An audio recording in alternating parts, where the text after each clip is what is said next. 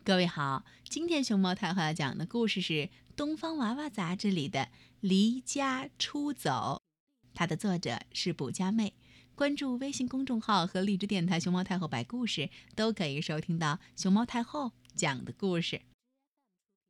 这一天，卜卜和点点姐弟俩在家里为了一个玩具小熊争了起来。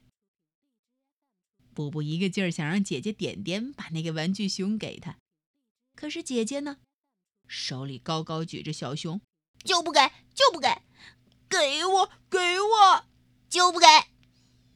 哼，再也不跟你玩了，我要离家出走！布布一气之下，对着姐姐大喊起来。之后，他转身回到屋里，跟他的玩具们一一告别，再见了。机器人儿，再见了，我的小红兔兔。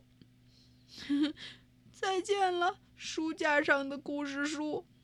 嗯，打个勾，这本是我最喜欢的书，我会很想你的。波波又走到了衣柜前头，打开衣柜门。再见了，睡衣。哼，他坐进衣柜里头，抱着他的。奶牛睡衣，搓来搓去，我好舍不得你哦！你好温暖，好柔软。嗯，和衣服告别完，他走到自己的小床前。再见了，我最爱的小床。这时候，补补坐上了自己的小床，把和他告别过的。机器人、小兔、图画书，还有睡衣，全都搬上了床。他紧紧地抱着这些他心爱的东西，一边摸索着，一边想：要不我明天再离家出走？